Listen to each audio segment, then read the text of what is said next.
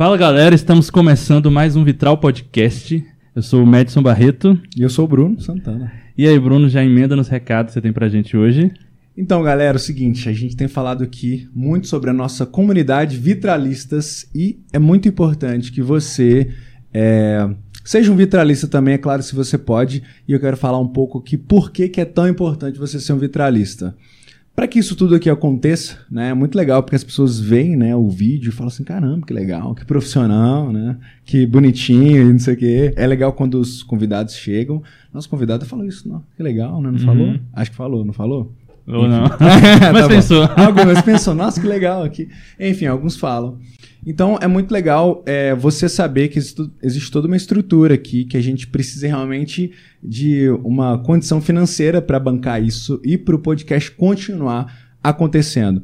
É, esse espaço aqui é um espaço que a gente fez uma parceria com a Igreja Presbiteriana da Graça e é claro, a gente paga um aluguel aqui para esse estúdio, a gente tem um custo também com a, com a alimentação dos convidados, com o nosso deslocamento e por aí vai. E é claro, com os equipamentos, né? As câmeras que você está vendo aí, que você está é, vendo a gente, a nossa cara aqui, você está nos ouvindo aí.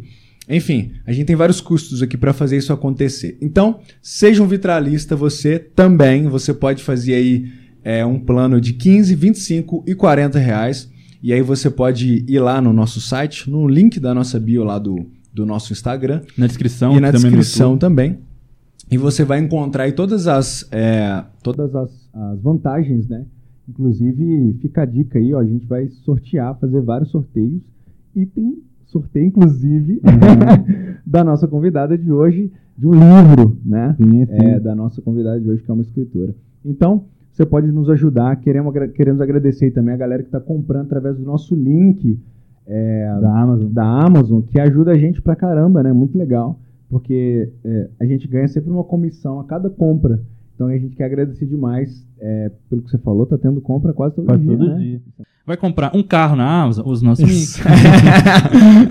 Seja um carro Sonho do apartamento. Amazon, vai lá. Amazon, tem tudo na Amazon. Tem tudo. Tem Esquece. tudo. Vai. e vai através do link do Vitral Podcast ajuda muito a gente. E é claro, o recado que a gente sempre dá aqui, compartilhe é, os nossos cortes, é, os episódios também. A gente tem já vários assuntos né, que a gente tratou aqui, assuntos muito Sim. legais. Tem sobre missões, tem sobre é, música, tem sobre arte, tem, enfim, um monte de coisa. Uhum. Tem sobre teatro, escrita. Enfim, vai lá é, no nosso canal e dá uma conferida lá, conferida lá nos, nos episódios aí. E vamos lá? Vamos. Tem bora. mais algum recado? Ah, é, tem o Pix aí na tela também, tem, tem o, o Pix. Tem mais dois recados, na verdade, tá? O primeiro é sobre o Pix, você quer ajudar a gente pontualmente, apoievitral.gmail.com é o nosso é o nosso Pix aí. E o outro é que se você quiser apoiar um cantor, tá? Da arte aí, alguém da, da música mineira, da música da cena, né? De Belo Horizonte, eu tô fazendo financiamento coletivo para o meu primeiro EP, ok? Lá no meu Instagram você consegue encontrar e na descrição também, arroba Bruno K. Santana é o meu Instagram, beleza? É isso, vamos é para Vamos convidada? convidada. Vamos Estamos recebendo hoje a Bruna Diana, escritora, colega aí do que eu conheci pelo projeto Salmo 45, que foi liderado aí pela Sara Guzella. A gente já recebeu a Sara aqui. E a, a Bruna também faz parte, esteve na FEFIC, Feira de Autores. Uhum cristãos aqui de Belo Horizonte, né? E veio gente do, do Brasil inteiro. Mas aí, Bruna, se apresente pra gente. Bom, em primeiro lugar, gente, muito obrigada pelo convite. Eu tô realmente muito feliz. Eu nem acreditei quando o Madison mandou o convite para mim. Eu fiquei, gente, será que ele confundiu a Bruna? Imagina. Mas é, muito obrigada. É um prazer enorme estar aqui. E como você falou, sou escritora, é, escrevo fantasia, estou tentando me aventurar no romance uhum. e tudo mais. E sou jornalista também, formada pela UFMG. E cristã. E eu acho que é isso, gente. É uma apresentação bem sucinta de mim. Mas tem quanto tempo que você escreve, Bruna? Eu comecei a escrever mesmo. Escrever, escrever foi em 2014. Uhum. Mas eu sempre tive muita influência. Eu tenho uma irmã mais velha. Ela é sete anos mais velha que eu. Sim. E ela escrevia poemas, né? Uhum. Como ela é mais velha, enquanto eu era criança, ela era adolescente com suas paixonites. Uhum. E eu ficava vendo ela escrevendo poema e ela ficava, ah, você tem que escrever aquilo que tem no seu coração. E eu percebi que meu coração era muito vazio, porque não saía nada. É. Mas aí É, eu lembro que com 12 anos eu ganhei, tipo, um caderninho pra... Enfim, eu nunca fui muito de agenda, de anotar nada, então eu transformei aquele caderninho no primeiro rascunho de história que eu perdi. É. Eu não faço nem ideia direito do que, que era a história. Aí eu perdi, mas o start, assim, foi 2013? Pera, 2012. Foi quando uma professora minha de português falou que eu via a vida de uma forma muito irônica. E ela adorava meu ponto de vista, como eu contava as coisas, tipo, muito sério, mas de uma forma muito sarcástica. Ela tá, eu uhum. adoro seu humor, você tinha que escrever alguma coisa.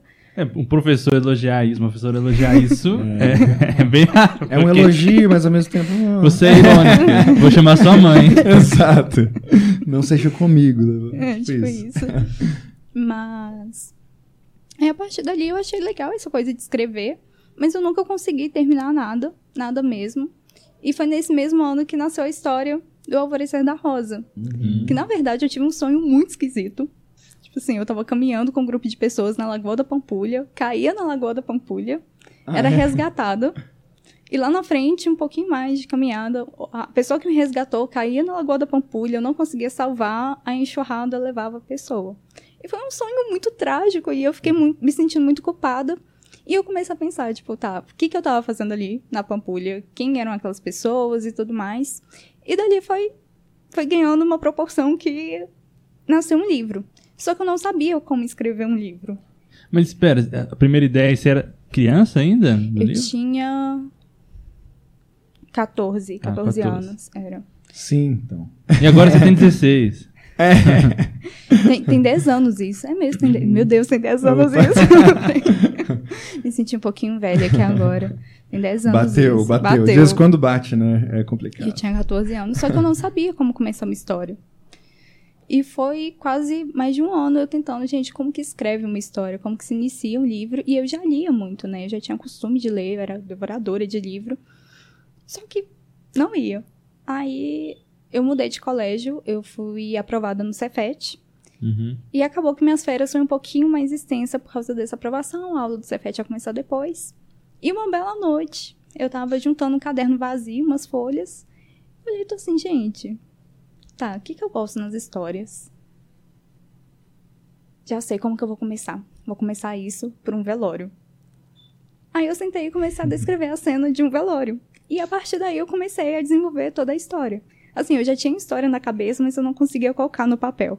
Eu só precisava saber como que ia começar o prólogo. Eu falei, é um velório com um enterro, e é isso, gente. Aí que eu comecei a escrever mesmo. Uhum. Hum. É com velório. Legal. então vamos lá. Mas, como é que. Você ah. tinha essas, essas, isso já posto, tipo assim? Alguma coisa relacionada a isso? Ou, ou, isso veio meio do nada, assim? Tipo assim, um velório, legal. Veio meio do nada. A galera gosta de velório, assim. Foi meio do nada, assim. Eu sabia que a protagonista ia chamar Aurora. Eu sabia que ela ia ter alguns problemas com a família dela. Eu sabia que ah, ela ia tá. receber um pingente de rosa, mas eu não sabia como que ia começar. Aí eu pensei, uai, a avó dela deu. Por que, que a avó dela deu? E se a avó dela desse nos últimos suspiros ali. É uhum. É isso, gente. Vou matar a Cassandra e vou começar a história assim, com ela morta. Sim. Aí, a avó é a Cassandra. A avó é a Cassandra. Ah, tá. Então, a avó da o pingente, morre e é aí que começa uhum. tudo. Aí foi o start que eu realmente precisava pra continuar toda a história. Que eu já tinha, assim, tudo jogado na cabeça, mas eu precisava de alguma coisa para me fazer sentar e escrever. E foi um velório. Uhum, bonito. Mas e aí, você ficou quanto tempo trabalhando nesse livro? Como é que foi o processo? Nossa, é, aí isso foi 2014 e eu tenho um carinho enorme por toda a história. Porque 2014 foi um ano muito complicado para mim, como eu falei, eu fui aprovada no Cefet. E o Cefet não é um colégio muito fácil. E eu fazia um curso de eletrônica. Opa. Uhum. Bem, bem Opa. cara. Bem, tá bem minha cara. Bem parecido. Jornalismo, eletrônica. Ah, tá tudo em casa. Tu, tudo. Ele fez engenharia elétrica. Eu fiz engenharia elétrica, né? E música, tudo em casa. É, você me entende um pouco. É, eu sei. E eu comecei a ter muitos desafios com, com o Cefet e me afetou de várias formas. E eu fiquei muito mal, foi um período muito mal da minha vida. E o único momento que eu tinha para poder descansar a mente, de poder realmente, sabe, ver uma luz no fim do túnel, era quando eu sentava e escrevia a história. Uhum. E aí eu comecei a escrever manuscrito. Eu escrevi tudo à mão. E acho que foi naquele mesmo ano, meus pais me deram um tablet e ali eu comecei a digitar e tal, transformar uma coisa mais digital ali. E eu queria publicar. E graças a Deus que eu não publiquei naquela época, porque assim, hoje eu olho a história de antes eu fico, meu Deus do céu, o que, que eu tinha na cabeça? tipo, horrível. Mas aí eu fiquei. Foi uma trajetória entre escrever, reescrever e arquivar. Uhum. É, eu comecei a publicar no Wattpad, não sei se vocês conhecem. Sei, sei. É uma plataforma que você publica e lê livros. Uhum. É totalmente gratuito. Só que a galera às vezes costuma pegar pesado. Assim, tinha coisa que eu merecia pegar pesado. Merecia. Aí a galera critica, tipo assim, Tem comentários para cada capítulo, né? Ah, é? Não, para cada trecho. Você pode é. comentar ah, é? até a palavra ali. Uhum. E tinha gente que dava umas críticas construtivas e tinha gente que pegava pesado. E aí foi passando. Foi 2018. Eu decidi que eu não, não ia mexer mais com a escrita. E eu falei, quer saber de uma coisa? tirei os livros lá do Wattpad, arquivei tudo, que eu botei na minha cabeça que agora eu era uma mulher adulta, já na faculdade, e esse sonho de criança de publicar livro não cabia mais na minha vida. E aí você tinha entrado no jornalismo já. É eu entrei. Uhum. E eu falei, não, gente, o que, que é isso? Não, Imagina chegar para uma sala de 40 pessoas adultos, cara tudo barbado, Sim. tal, falar, ah, escrevo um livro de fantasia. aí eu fiquei, não, não, não, vão, vão amadurecer. Só que aí veio a pandemia. E a pandemia foi, acho que, um momento de reflexão para todo mundo, né? uhum. né? E a aula da UFMG foi cancelada. Cinco meses sem aula. Eu só fazia estágio. E aí eu comecei a ler um livro na verdade, voltar a ler uma série de livros que eu tenho um carinho muito especial. Não sei se vocês conhecem, chama As Crônicas de Olan. Ah, sim, do Leandro Lima, né? Isso, ele, ele, ele usa um pseudônimo, que, que na verdade é o próprio sobrenome dele, mas ele é, é, fica com outro nome. Eu não sei falar aquilo. É, que é um sobrenome alemão, não sei. É, eu sei que é um trem que eu não é, sei falar. Artístico. É. é bem artístico, é. Legal. Você só enrola a língua, vai. É, exato. Uhum. E ali eu fiquei, é uma fantasia brasileira e tudo mais, bem escrita. E aí voltou aquela chama, sabe? De voltar a escrever, de não desistir da história. E eu não tinha nada para fazer, todo mundo em casa, ah, vou voltar mexer e tal, vou revisar o livro, vou reescrever. Aí eu terminei de reescrever e só ficava aquela vozinha, tá, agora o que, que eu faço com isso? Eu tô, tipo, não vou arquivar de novo, tô cansada de arquivar história, tô cansada de nunca. Só escrever e nunca chegar a lugar nenhum. E foi aí que eu entrei num grupo de leitoras cristãs e uma menina publicou o livro na Amazon. Viu, uhum. gente? Comprem na Amazon link dele. Legal. E aí, livros também. Livros também. aí eu tem como publicar de uma forma mais acessível. E aí eu corri atrás de todo o processo e tal. Aí eu fiz a versão do e-book. Uhum. E depois o povo, ah, não, você tem que fazer a versão física. Ah, não, você tem que fazer a versão física. Eu, ai, gente, é muito caro, que não sei das quantas e tal. Aí um belo dia eu falei, vou fazer a versão física e fiz. E aí eu comecei a, a, a vender. Criei uma página né, no Instagram para falar também sobre, não só sobre os meus livros, mas livros de forma geral. Acabou virando um hobby ali na pandemia também. E aí foi isso. Aí eu tô, gente, é possível ser escritor independente no Brasil, é um trabalho árduo e tudo mais. Uhum. Mas não é um beijo de sete cabeças. E foi assim a trajetória de eu criar coragem, que também tem aquele medo do artista, de tipo, como que as pessoas vão receber uhum. a minha obra e tal. Mas foi essa a minha história. É, e tem essa questão da. Você é uma escritora independente, né? E você lançou de forma independente. Explica pra, pra galera a diferença aí que não sabe. A diferença de ser uma escritora independente ou lançar por uma editora, né? Seria essa a alternativa, né? É. Tem também a editora que é uma prestação de serviço. Uhum. É, geralmente as editoras tradicionais, você escreve sua obra, você entrega para a editora, e eles vão avaliar e sua obra passando, é, você vai ter um contrato. Então a editora vai fazer tudo por você, vai fazer a capa, uhum. diagramação, revisão. É lindo, gente. A única coisa que você faz é escrever e depois receber os royalties. Uhum. Já o, tem como fazer pela prestação de serviço, porque aí você vai pagar para a editora publicar o livro e tudo mais. E tem a forma totalmente independente, que é você que corre atrás da sua diagramação, da sua revisão, da sua capa, você corre atrás de tudo. E assim, é, é muito árduo. É, uhum. as pessoas acho que não têm nem noção do tão árduo que é trabalhoso isso e também quão caro é.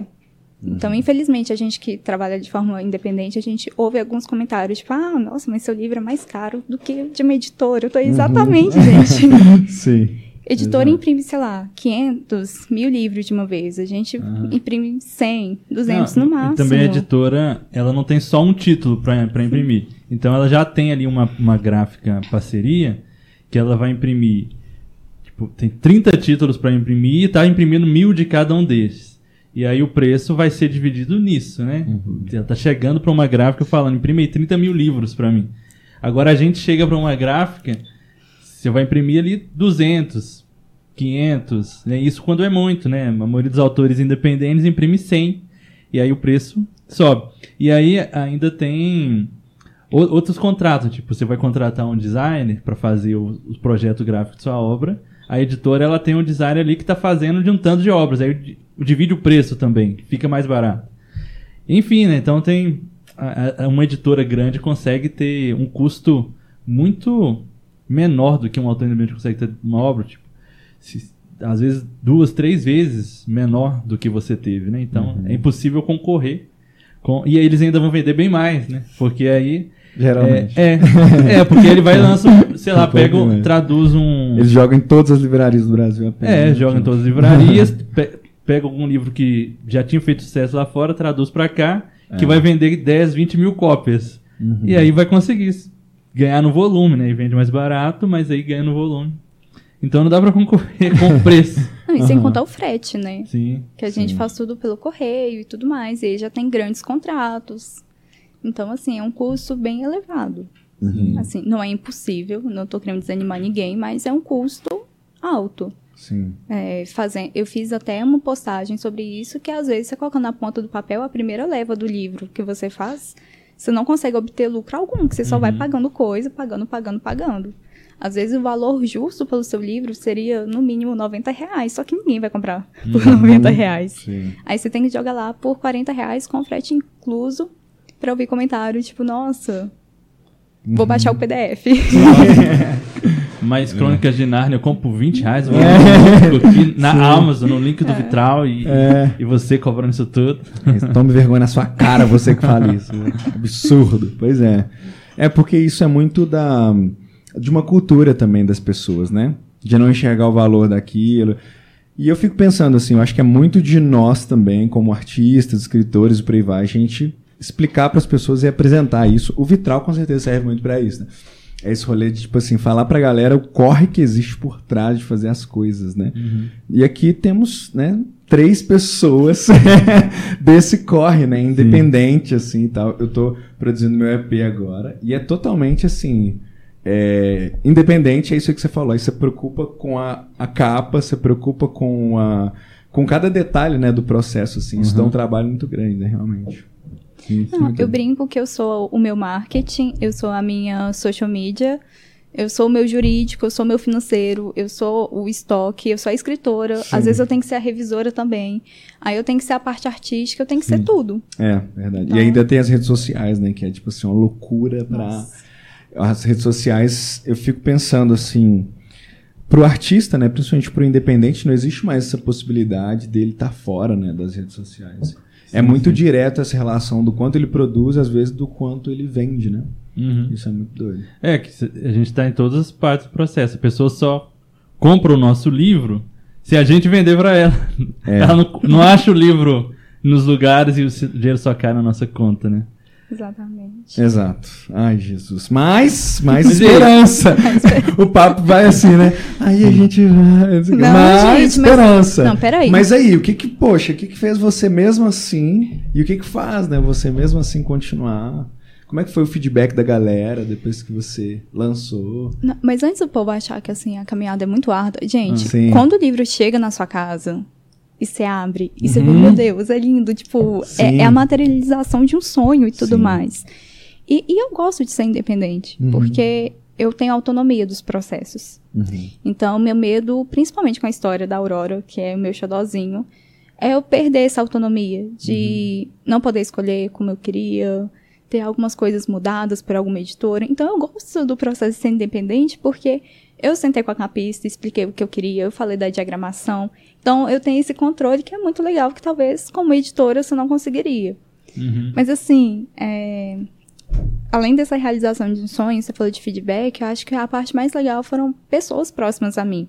é, comprando, elogiando, porque muitas vezes, quando a gente está nessa caminhada independente, e isso é, eu ouço de outros autores, que nem sempre as pessoas perto vão assim. Dão valor. Dão né? valor. Uhum. É. E graças a Deus eu tive a oportunidade de ter meus pais ali me apoiando, meus amigos me apoiando, pessoas perto, né? até gente que nem leu, não gosta de ler, comprando ali para apoiar. Então, Uhum. para mim isso é muito importante, sabe? Então, tem a parte árdua, mas o que a gente planta chorando, a gente colhe rindo. Sim, então, sim. Sim. é bem satisfatório.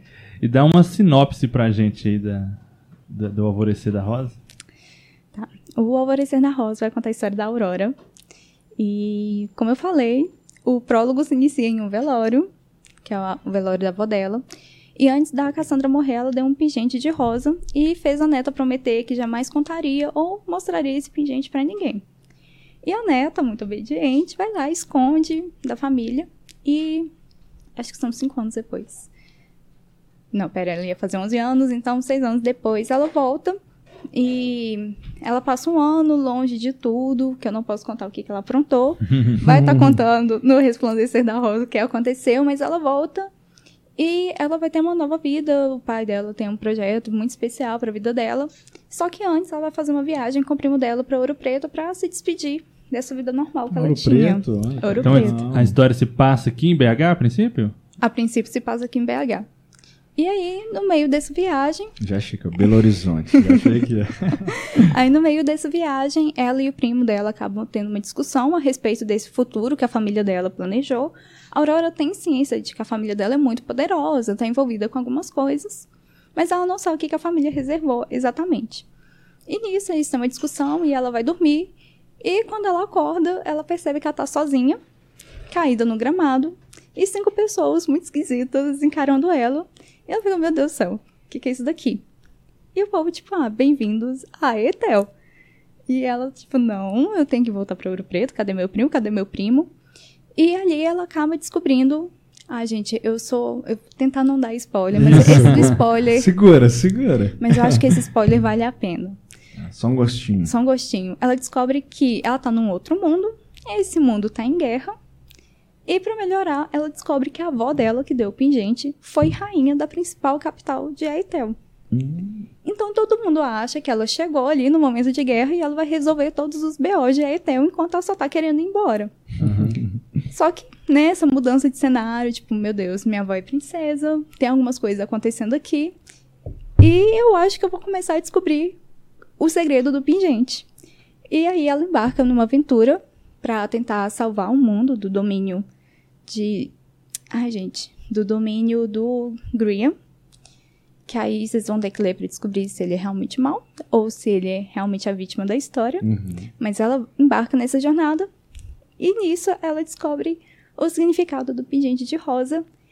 E com isso ela tem que tomar uma decisão que ela vai alterar não só a vida dela, mas o curso da história e a continuação é o resplandecer da rosa. Aí, se eu falar, eu vou dar muito spoiler. mas é o resplandecer da rosa é o pós-decisão dela. Uhum. E aí vai, vai ter mais, assim, ou fecha nesses dois? Vai ter mais outro. Eu ainda não sei o nome exatamente. Tá, por enquanto, como Rosa Vespertina, mas eu não tenho certeza. Aham. Mas aí encerra, não vai ter mais nada, assim. Amo a história de coração, mas tem hora que eu abro o arquivo e falo, chega, eu não Sim. aguento mais. É porque eu fico imaginando assim, vocês que, sei lá, escrevem livros, né? É é uma história que você precisa ter muitos pontos assim, amarrar todos os pontos, precisa pensar em cada detalhe e tal. Eu escrevo, eu paro pra escrever um texto, aí tipo assim, no meio eu falo assim, ah, será que tá legal? Aí pra voltar, precisa de muito uma continuidade, né, na história. E precisa ser coerente também, né? Sim. Pra coisa não ficar ruim no final, né? Isso pra você é de boa, assim, ter essa continuidade? Olha, agora é. Porque eu. Quando você vai trabalhando muito com a coisa, acaba adquirindo técnicas e tudo mais. E eu fiz. Vou fazer alguns cursos também, então ajuda. Mas essa parte de fechar a ponta é igual o povo fala. Ah, escrever fantasia é muito fácil. Tipo assim, você joga um tanto de coisa e é Uhum. isso. Só que não, tem que ter a coerência, tem, você tem que fechar todos os arcos depois. Sim. E tinha coisa que eu queria colocar na história que depois eu fui ver, eu tô, gente, eu não vou dar conta Uhum. de fechar isso. Ou, Senão você não fecha nunca mais, né? ou Tipo isso assim. não vai fazer o menor sentido dentro da história. Tipo, Uhum. Eu Maria colocar isso, mas não cabe aqui dentro da história. Então, é muito processo que eu gosto muito de fazer, é de pegar a obra depois de um tempo, reler, antes de entregar para os betas. Uhum. Porque aí você já consegue, com a cabeça mais fria, pensar: hum, isso aqui não tá funcionando, isso aqui tá funcionando, e você sai cortando, sai acrescentando. Uhum. Eu sou meio bagunceira para escrever, então, É. assim. Bom, bom, bom. É, cada um tem o seu processo, né? O Madison já contou aqui que ele é Aham. assim. Ele escreve tudo de uma vez só, assim, tudo Ah. facilmente, tudo muito Quem dera, tranquilamente. quem dera. Ele pesquisa uma coisa e escreve Se- facilmente. Tem, tem pelo menos duas categorias assim de escritores, que é o jardineiro e o paisagista. Eu sou mais paisagista, de planejar tudo, de vários detalhes para daí escrever. O jardineiro, ele simplesmente vai escrevendo e vê onde vai dar. Né? Você, você acha que você é mais paisagista ou mais jardineira? Eu sou mais jardineira, É. completamente. Eu Vamos tá- ver de qual é que é. Tipo assim. Não, às vezes tem um detalhe no último livro. Ai, eu não posso falar. Mas eu tô assim, tal personagem vai praticar tal ação. Aí quando eu tava escrevendo, gritou um outro personagem, fui eu. Uhum. Fui eu que fiz isso, não, não foi ela, fui eu. Uhum. Aí eu até, eu vou ter que mudar tudo. Assim, é lógico que não é tão da, solto na minha cabeça. Antes de eu sentar e colocar no papel, eu já tenho que ter pelo menos o escopo do que, que eu quero, que, que- qual que é a proposta, o macro da história, né? O objetivo. Mas tudo muda. Tudo muda. é, Eu lembro do Alvorecer da Rosa, foi, já estava em fase de revisão. Aí eu cheguei pra menina que revisou meu livro. Então, no epílogo, eu modifiquei. Escrevi um novo epílogo. Tem como você revi- não revisar aquele revisar esse novo arquivo? Eu sou bem dessas. Uhum. Infelizmente. Não me org- Eu queria ser mais organizada. queria ser. Ah, mas acho que tem que fluir mesmo, né? a Coisa assim, pra ser mais, sei lá, pra ser real, né? É, porque de alguma forma é ficção, mas, sei lá, tem que ser. É, qual que é a palavra? Verossímil. É Não, verossímil. é, assim. tipo, é uma coisa de sinceridade, né? Tipo assim, né? Pra- até pra coisa continuar, pra se parecer com você de alguma forma a sua escrita, né? Eu imagino que seja muito assim, né? Nesse processo também. Mas assim, você falou que você fez jornalismo, né? Como é que o jornalismo se influenciou nisso tudo? Foi algo que cooperou? Foi algo que, tipo assim, em algum momento foi contra? Me ajudou. Eu tive uma matéria chamada Comunicação e Literatura. Então, me ajudou muito a conhecer. Lógico que não é igual uma letras da vida que você estuda a fundo a literatura, mas me permitiu entender um pouco mais como que funciona, é, entender por que um livro pode ser considerado bom, um livro pode ser considerado ruim, analisar mais a fundo algumas obras. Então, eu confesso aqui publicamente que eu não li a Poética de Aristóteles, eu peguei um resumo na internet para ler para fazer o Só trabalho. pra saber o que que, do que se trata. Porque não tinha como, mas assim, é, eu analisei obras, então me ajudou muito. No livro, inclusive, tem uma parte que eu tava relendo e eu tô, gente, isso aqui é jornalismo purinho. Eu Taquei teorias da comunicação ali É. disfarçadamente. Uhum. Mas me ajudou muito. É, eu acho que uma, uma grande questão do jornalismo, e foi uma parte que eu me decepcionei, é que a gente entra na faculdade achando que você vai aprender técnicas, que você vai aprender muita coisa. E não é bem assim, pelo menos a minha experiência com o curso é um curso muito teórico. Então eu não desenvolvi a minha escrita totalmente assim jornalística. E, em certo modo, eu falo graças a Deus, porque assim, eu consegui manter pelo menos a minha escrita intacta para poder ir para literatura, porque eu conheço algumas pessoas que fizeram jornalismo e perderam o prazer de escrever por conta de alguns processos que tem. Mas me ajudou muito. É, eu escrevi, eu tava até comentando no. Ai, gente, minha memória tá um pouco. Aí foi com você, Madison, que eu comentei do meu TCC. Você falou aqui um pouquinho antes, o TCC, Ah, então foi com você que eu escrevi um livro também para o meu TCC. E o jornalismo, ele bebe muito da literatura, né? É, são áreas diferentes, mas que ao mesmo tempo se, mes- se mesclam. Então, não, não é áreas totalmente diferentes. Então, eu bebi um pouco do jornalismo e bebi um pouco da literatura também nesse processo. Então, me ajudou muito a conhecer técnicas, a conhecer mesmo a questão da comunicação, né? Você transmitir uma mensagem. Como eu falei, é um curso muito teórico, então teoria eu aprendi muito e me ajudou. Uhum. Mas essa teoria é tipo o quê? Assim, tipo história de uma coisa, tipo isso? É, você aprende muita história. É, por exemplo, teorias da comunicação. Então, tem as pessoas falando, ah, é, não é que a mídia mente, ah, a mídia manipula, uhum. por exemplo. Você percebe que tem teorias que vão dizer, sim, a mídia manipula totalmente, ou, que isso, a mídia não manipula nada. E você vai aprendendo até mesmo algumas questões, o que... Uma coisa que é muito presente no jornalismo é a questão do seu ponto de vista, né? É, o que é apresentado ali no jornal é só um recorte da realidade. Uhum. Então você não consegue dar conta de toda a realidade, pois realmente não daria conta. Então a gente está aqui nessa sala, imagina alguém retratar tudo o que está acontecendo. Então a gente está fazendo um recorte aqui que são que é a nossa conversa. Uhum. E escrever uma história também é assim. Então, por exemplo, no meu livro eu conto sobre a perspectiva da Aurora. Não, é, eu conto o que está acontecendo com ela. Eu lembro que eu recebi um comentário da pessoa, ah, tipo, eu queria saber mais, mergulhar mais a fundo na história. E eu falei, não, eu não tenho pretensão. O meu recorte da realidade é a realidade da Aurora, uhum. não é de outros personagens. Então, isso me ajudou também a estreitar a, o meu ponto de vista sobre o que, que eu quero, qual que é o meu objetivo, o que, que eu quero mostrar, qual o recorte da história que eu quero mostrar, e não abranger mil e uma coisas e no final ficar aquelas pontas soltas. Então, foi coisas que o jornalismo me ajudou. Uhum. E você estava falando que seu TCC do jornalismo foi sobre perseguição eh, de cristãos ao redor do mundo, né? Como é que foi isso também? Assim? Eu fiquei curioso. Bom, é, eu nasci no lar cristão. E não sei se vocês tiveram essa experiência também, mas Sim. Que nasce no lar cristão sabe que desde pequeno a gente ouve a respeito da perseguição por algo que está ali na Bíblia. Tem algo, é algo que o próprio Cristo nos adverte, que a gente sofreria perseguição pelo, por causa dele. E isso sempre foi presente na minha vida, eu sempre gostei de missões. Eu, nossa, meu passatempo favorito na infância era ficar decorando bandeira de país. Então eu ficava uhum. tipo, Bangladesh, Hungria. Sim. Eu, em abertura de Olimpíadas, é terrível. Eu fico, tipo... Aquela ali é tal, lá, ó, olha lá. Bósnia-Herzegovina. Tinha que ser da é, Bósnia-Herzegovina. Onde fica isso? Então, a Bósnia-Herzegovina fica localizada? Eu sou bem dessas. Tem ideia, são umas cinco. É. E aí, eu sempre gostei dessa parte de missões e tal, muito interesse. Mas isso adormeceu um pouco em mim, eu confesso, né? uhum. né? Durante ali a adolescência, e eu entrei para o FMG. E estudava na Fafiche, o terror dos crentes. É. Meu Deus, vai desviar. Uhum. E foi um pouco complicado no início, né? É, demonstrar a fé. Mas nada impossível, nada que o povo falava assim, gente, vocês estão exagerando muita coisa ali. Uhum. Mas chegou um ponto que estava me incomodando o meu silêncio. E eu lembro que eu estava trabalhando, eu cheguei a trabalhar dentro da faculdade, e eu estava trabalhando e ouvindo uma, um vídeo do Portas Abertas, uhum. deles contando sobre a realidade da Coreia do Norte.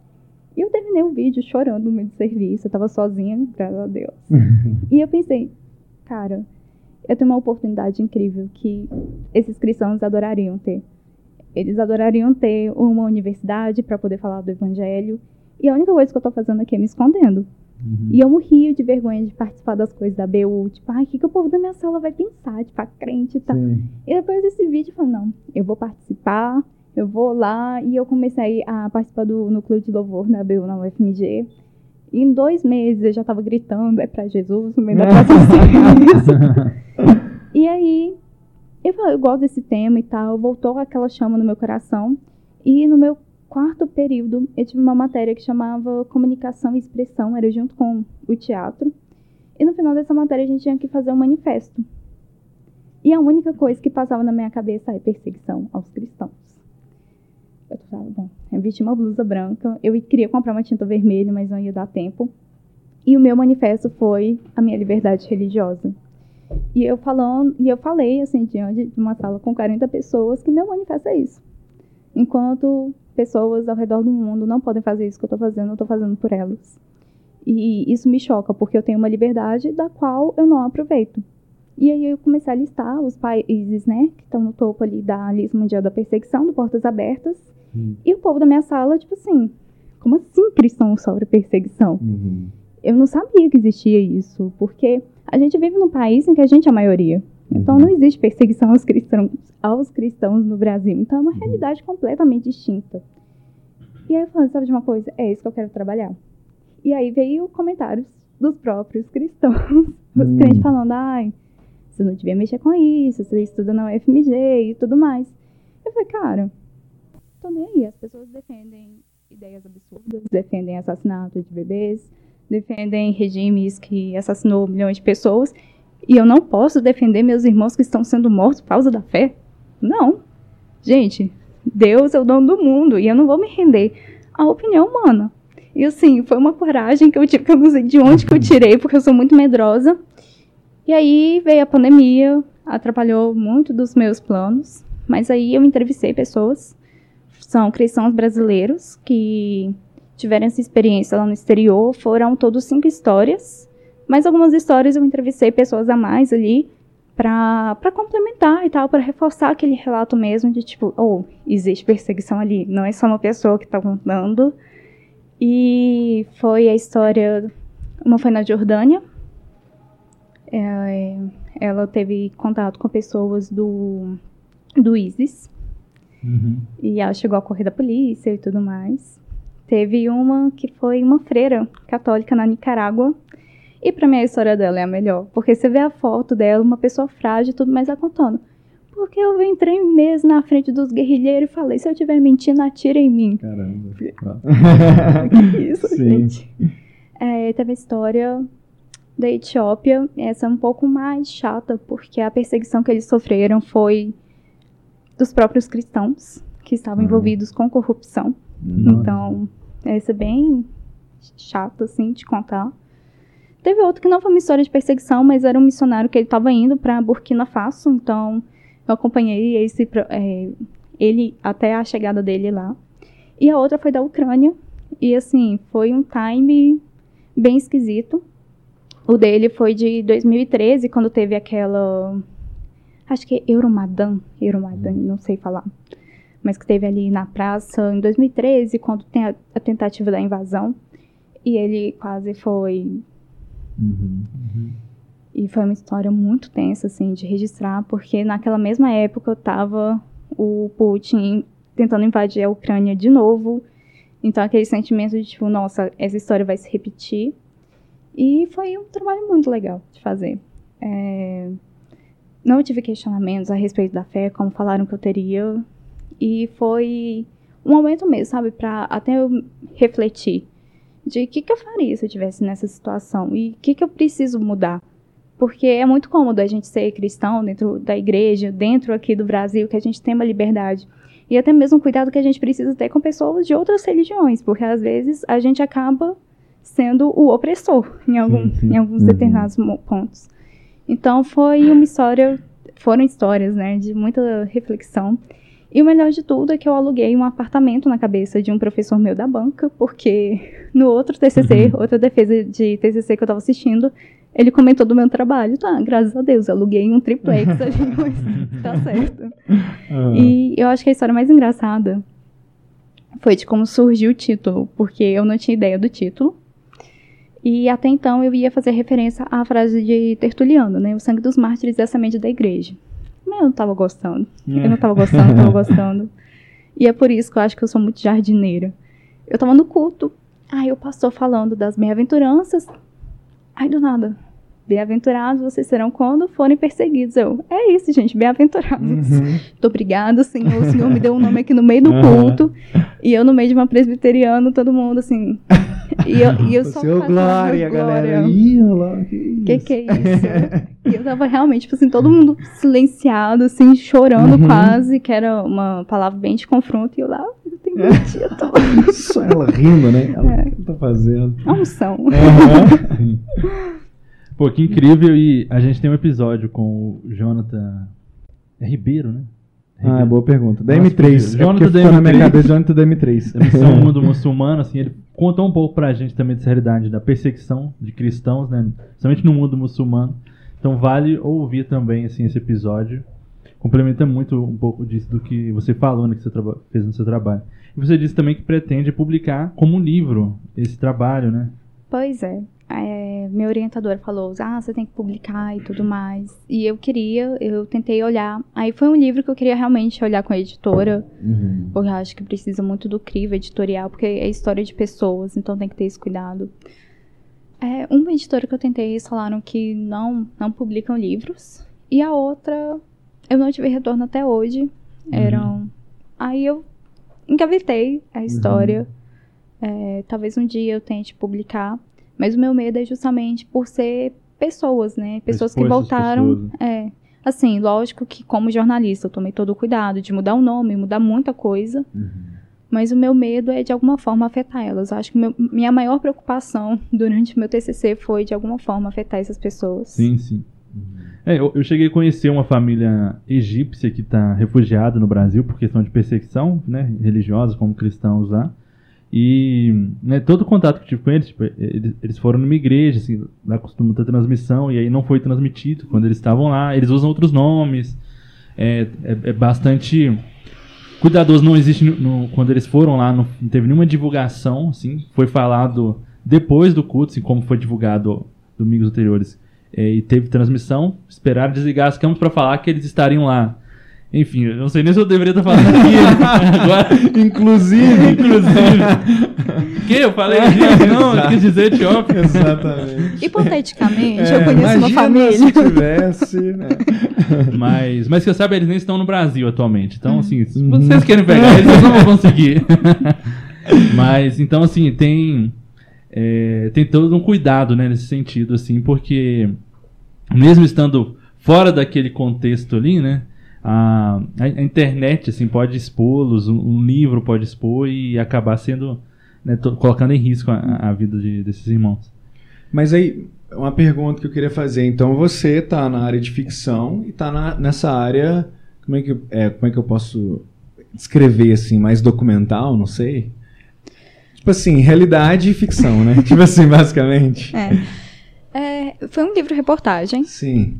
Mas uma coisa que eu adorei fazer, é que eu usei recursos da literatura para fazer o vídeo. Hum. perdão, gente, o livro. Sim. Então, tem uma dose ali de literatura. Uhum. Mas é, eu acho que é uma não ficção, uma realidade mesmo. É aquela conversa filosófica, o que, que é ah. ficção, Exato. o que, que é realidade. tá por aí, né? Mas o que, que você mais curte fazer, assim? Você tem essa, essa preferência? Se for olhar assim, longo prazo aí, os projetos e por aí vai. Onde você prefere, onde você pretende investir mais? Eu amo ficção e uhum. eu amo fantasia. Eu Legal. acho que a fantasia ela dá ferramentas incríveis para a gente poder dizer muita coisa Sim. através de uma forma talvez mais leve, uma forma mais pesada, através de simbolismos. Então eu gosto. E o que eu mais gosto da fantasia é que, principalmente por ela poder conter coisas implícitas. Então Sim. você consegue atingir um público não cristão. Uhum. Então, tipo, as crônicas de Nárnia Sim. tem tanto de cristão, não cristão que leem e depois descobre, tipo, uhum. fui evangelizado por Aslan. Então, eu gosto muito de fantasia. Mas eu estou tentando me aventurar em outros gêneros. Não sei se eu vou conseguir. Deus me ajude na caminhada. Uhum. É, eu tenho um projeto que é uma não ficção. Não, é uma ficção geral sobre uhum. perseguição.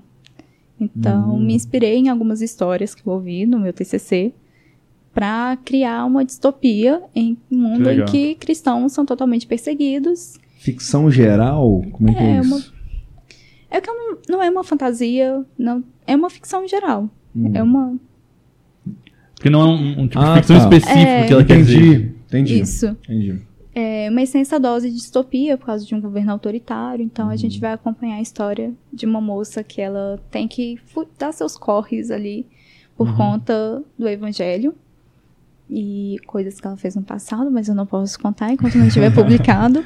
mas estou tentando escrever um romance também, assim, é uma aventura muito grande para mim. Nunca me imaginei escrevendo romance, uhum, puramente uhum, romance. Romance romântico mesmo. É, um romance romântico mesmo. Uhum. Que eu gosto de fantasia e jogando, assim, as migalhas de romance. Mas uhum. esse é romance romântico, tá, tá, desafiador. Uhum. E uma coisa que eu queria te perguntar, assim, você citou já um livro que teve uma influência grande por ser cristã, você tá, e, do seu trabalho até de TCC, de você tá querendo falar sobre uma distopia sobre perseguição né, dos cristãos. Mas eu queria te perguntar o que, que você acha que o que tem de influência na, naquilo que você escreve por você ser cristã. Por você ser cristã. O que, que você vê, assim, de, que te influencia na hora de escrever, na hora de contar uma história? Eu acho que influencia muito. assim, e eu acho que a, a principal questão que para mim influencia é a narrativa da redenção. Hum. Então, tô tentando desvincular um pouco disso, mas para mim sempre está muito presente essa questão do, do, dos erros e dos acertos. Eu não Sim. consigo escrever um personagem que seja totalmente bom, totalmente correto, justo, maravilhoso, perfeito, o alecrim, o floquinho de neve, uhum. porque eu não sou assim. Eu lembro que, inclusive, a primeira, uma das primeiras versões do Alvorecer da Rosa, Aurora, era perfeita, gente. Aquela ali e, uhum. e Enoch era tipo assim. era coisa do idealismo, oh, assim, né? É, seria, aquela Aurora ali tá... seria tomada para assim. Não, quase no monte da transfiguração, é. porque assim, tava perfeita. E foi durante também a pandemia que eu percebi assim, eu tô, gente, eu sou uma cristã michuruca. eu erro. Eu erro uhum. muito. Eu tenho meus pecados de estimação. Então, assim, é só a graça de Deus mesmo, sabe, para me alcançar. É só é só Cristo, né, para pegar aquela ovelha uhum. um pouco rebelde e, não, você vai ficar aqui. Então, sempre tem essa muito dessa narrativa da, da redenção, porque no fim é isso, né? A uhum. gente vai ser redimidos. Mas influencia tudo. Então, como cristão, eu não consigo desassociar o que eu escrevo da minha fé. E a gente nem deveria. Uhum. Eu a partir do momento que somos cristãos, nós temos que ser cristãos e refletir isso em tudo que a gente faz, desde o nosso trabalho mais ordinário ali, desde da limpeza da nossa casa em tudo. Então eu não consigo é, ah, vamos neste momento agora, peguei meu cristianismo, larguei aqui todos os meus ideais, tudo aquilo que eu acredito para escrever. É claro que tem histórias que não citam Deus diretamente, uhum. ou não tem essa figura divina, que geralmente costuma ter, geralmente costuma não ter, mas algumas histórias não tem, algumas que eu pretendo publicar não tem, mas ainda continua tendo os valores cristãos, porque é isso, faz parte de mim, né? Sim, então, sim. a partir do momento que eu sou cristão, eu tenho que refletir isso de alguma forma. Uhum. Massa, massa. Show! Então, você falou aí sobre alguns lançamentos aí, né? É, você quer. Ó, você, a gente tem que falar aqui, né? De onde que a gente acha e tal, esses livros. Mas assim, fala aí o que, que você tem em mente. É, vamos listar, né? Você falou aí. Tem algumas coisas sendo produzidas aí, parece, né? Tem. Você falou da, do livro lá, né? Da galera, da, da perseguição. Perseguição. O que mais? Isso vai demorar um pouquinho pra sair, é. gente. Tem um romance. Não, vamos orar aí, né? É, pô, as editoras aí. É, tem o tem um romance também, que vai demorar a sair. Estão em projeto ainda de escrita. Atualmente uhum. eu estou trabalhando no terceiro livro, que é uma trilogia. Então eu estou trabalhando no terceiro livro. Uhum. para finalmente dar um desfecho para a história da Aurora. Então, meu atual projeto é esse. Uhum. Tem um conto que é inspirado na história do filho pródigo, é, que vai já está pronto, já está revisado, está em fase Legal. de diagramação e tem uma capa, então ele vai sair em uhum. breve. E vai Tem. ser em formato físico também? Vai ser em e-book. Ah, não, Sim. mas legal. É. Aqui, ó, Kindlezão aqui já tá. E dá pra ler no celular também, galera. Legal. Tem aplicativo do Kindle. Você não tem o teu não aparelho. Desculpa, né? É. Vai ser um conto. Tem um outro conto também que. Ah, isso eu posso falar o nome. Uhum. Peraí, o outro conto inspirado no Filho Pródigo chama Distante Despertar. Só que o Filho Pródigo, na verdade, é uma mulher, então. Um pouco é diferente. A filha pródiga. É a filha pródiga. Prodígio. É. E tem o Rei das Cores, esse é mais fantasia. Então. Ah, é inspirado em um tanto de coisa, mas é uma ficção é, cristã bem explícita mesmo, Rei das Cores. Já é distante despertar, só quem souber ali sacar que é o filho pródigo vai entender. Uhum. Tem o terceiro livro. E também tem um outro conto que já está publicado e disponível na Amazon que chama A Última Chamada. Legal. Ele é bem apocalíptico. Uhum. É, se passa no fim de um mundo que chama Bizitza. Então aquele mundo tá fadado a morrer. E nisso tem a Meliá, que ela tem que pegar a última nave para ir embora para um outro mundo. Só que nisso, um conhecido dela relembra que aquele mundo vai ser transformado. Então ela precisa ficar ali e acreditar no renovo que os antigos profetas profetizaram. E ela entra nesse embate de continuar acreditando nos profetas ou ir embora daquele mundo como todo mundo está fazendo. Hum, e o fim do mundo está chegando. é, e o fim do mundo está chegando, uhum. então a decisão tem que ser rápida. E dá-lhe redenção. É, e esse também está na Amazon. Legal. E, gente, é, todos os livros estão na Amazon, então uhum. comprem com o link do Vitral. Sim, opa! Falou disso. E Bom. os livros físicos, né? Atualmente eu só tenho do Alvorecer da Rosa. Uhum. Já está em quase em produção, tô esperando até. Os físicos você vende pela Amazon também? Como é que funciona? Os físicos eu vendo pelo meu Instagram mesmo. Ah, é, uhum. Arroba escritos de outono. É, tem lá o link, o formulário certinho. Os livros chegam, tá, gente? Pode pagar sem medo. Sim. confiem, confiem mesmo, vai chegar certinho. Então, os livros físicos eu vendo é, comigo mesmo. Então, uhum. ali tem o link, formulário bonitinho. Pretendo é, fazer também o Resplandecer da Rosa, é, versão física. O terceiro livro também, versão física. Mas todos vocês encontram na Amazon lá, disponível. Inclusive no Kindle ilimitado. Então, se você é hum, assinante, legal. você consegue ter acesso ali de graça. Legal, legal. Mano, mais alguma pergunta aí? A gente pode ir para fofoca? Podemos ir para o fofoca reversa. Podemos sim. Então, então, se você escuta o vitral aí, já uma vez, a gente sim. tem um quadro chamado Fofoca Reversa, que a ideia é falar bem de alguma coisa.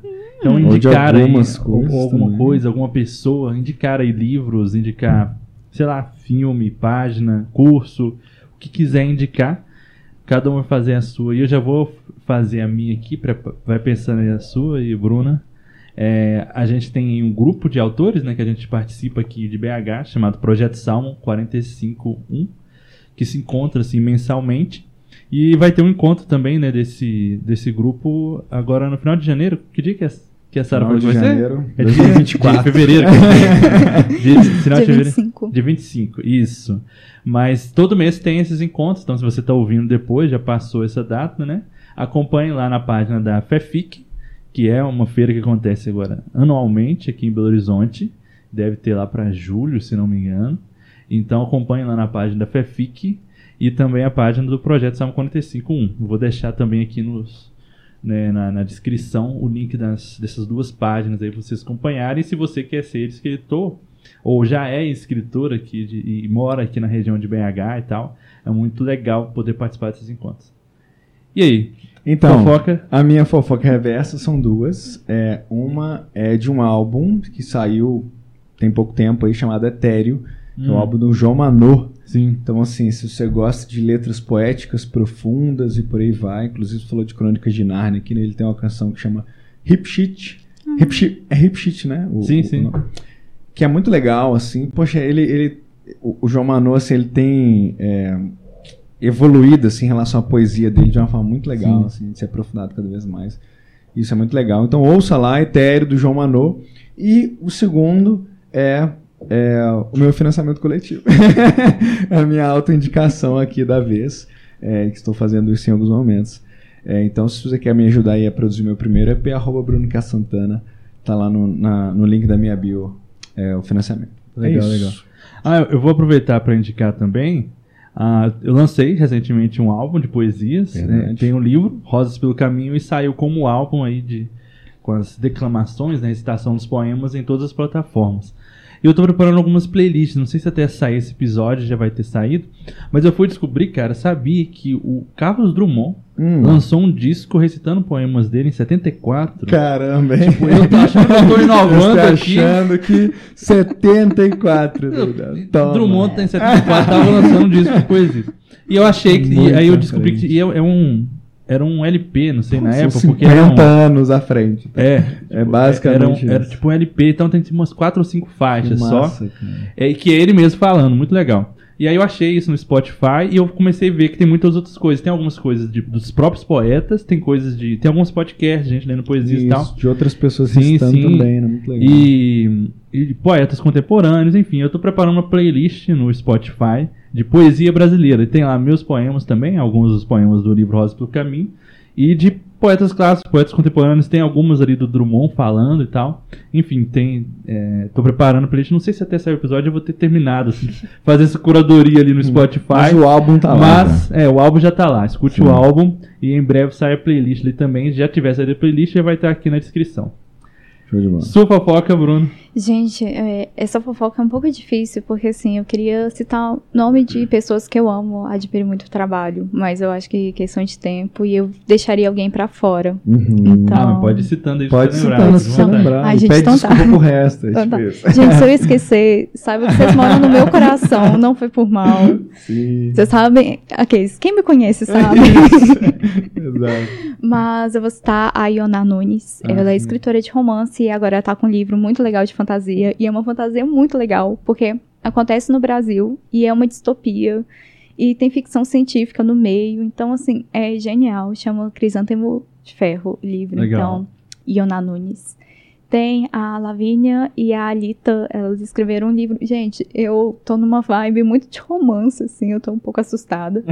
Mas elas escreveram um livro que chama um Amor Arranjado. É um conto rapidinho, muito bonitinho de ler, vale a pena. É... Eu tô esquecendo. Gente, eu vou esquecer. eu tenho certeza que eu vou esquecer. Você manda pra gente, a gente coloca na gente, descrição. desculpa. Mas aí, tá o que, que vocês fazem, gente? Vocês seguem Escrito de Outono Isso. lá no Instagram? Aí, Você vai fazer um post no Stories lá. Pra... Exatamente. Ah, gente, Thaís, no, é, Thaís Ferreira. Thaís Ferreira, ela é autora de O Sétimo Continente que é um livro também sensacional para quem gosta de aventura. Uhum. É, acaba que, assim, às vezes eu indico o livro muito menininha, muito romancezinho, e esse não, então, assim, convida os homens a lerem também O Sétimo Continente, que é muito legal. E com certeza estou deixando muitos livros incríveis de fora, então, vão lá, curtam, é, sigam a página Escrito de Outono, que lá eu deixo minhas indicações também, eu não falo só dos meus livros. Uhum. Eu sou TikToker também, então Opa. assim, ó a fofoca do bem, gente. Vocês vão me ver dançando, não, porque eu não danço. Ficar lá assim, não. Assim, não, não. não.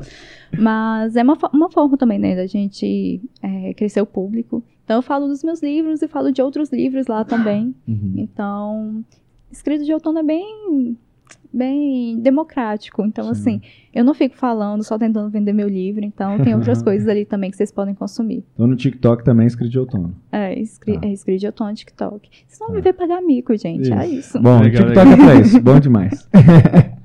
Mas é isso. Muito obrigado, Bruna, pela presença aqui com a gente. Muito legal conhecer sua trajetória também de escrita. Sim, sim. Uh, acompanhe a gente aí, acompanhe a Bruna nas redes sociais espero encontrá-la mais vezes aí também, né? Outros vitrais. Exato. Outros exato. eventos nossos. Outros lançamentos, né? Lançamentos. Porque você já viu que tem uns 15 livros para vir nos próximos dois anos, né? Sim, mais ou menos. E, e recado aqui para você que é vitralista ou você que ainda não é.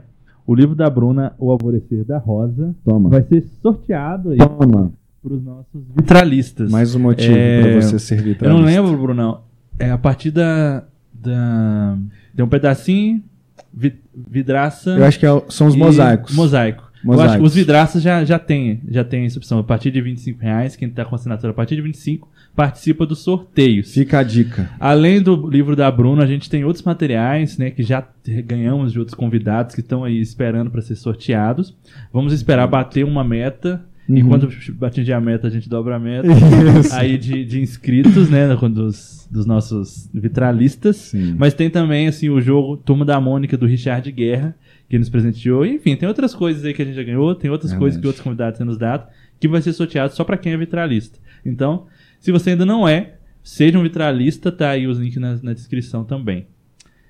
Fechou? Fechou, Bruno. Podemos obrigado novamente. Uhum. E quer falar mais alguma coisa? Deixar um recado final? Fica à vontade. Bom, meu recado final, gente, consuma literatura, consuma literatura brasileira. Tem muita coisa boa sendo produzida. Às vezes a gente tem um certo preconceito e ficar lendo só coisa estrangeira. Não que coisa estrangeira não seja boa, sim, que a gente sim. não deva consumir. Mas é bom a gente olhar aqui para o nosso território e apoiar também as pessoas, né? Nós três aqui que estamos tá na caminhada. tá nessa caminhada. Mas tem esses olhos, né, voltado pro nosso, pro nosso Brasil. Tem muita coisa sendo produzida, muita coisa de qualidade. E em vez de você ficar consumindo coisas que não edificam, conheça mais, né, o que, que os cristãos estão fazendo. Tem muito conteúdo edificante. E eu queria agradecer vocês pela oportunidade. É, de estar aqui. Realmente fiquei muito feliz com o convite. Hum. E, e, é isso, gente. Eu espero voltar mais vezes. Assim, eu já me autoconvidando, meu Deus, coisa voltará, feia. Voltará, voltará. coisa feia, me autoconvidando. Mas de verdade, muito obrigada pelo convite. Isso. Isso. Prazer é nosso. Prazer é nosso. E vambora. Mais um Bora. vitral. E é isso. Até semana que vem, galera. E E é nóis. E é nóis. A gente vai Bota na câmera naquela, do meio. Naquela câmera do meio. Só a gente dar o um tchauzinho aí, câmera central. É nóis. Tchau, tchau, tchau gente. galera. Obrigado. Até a próxima. Uou. Uh! Bora.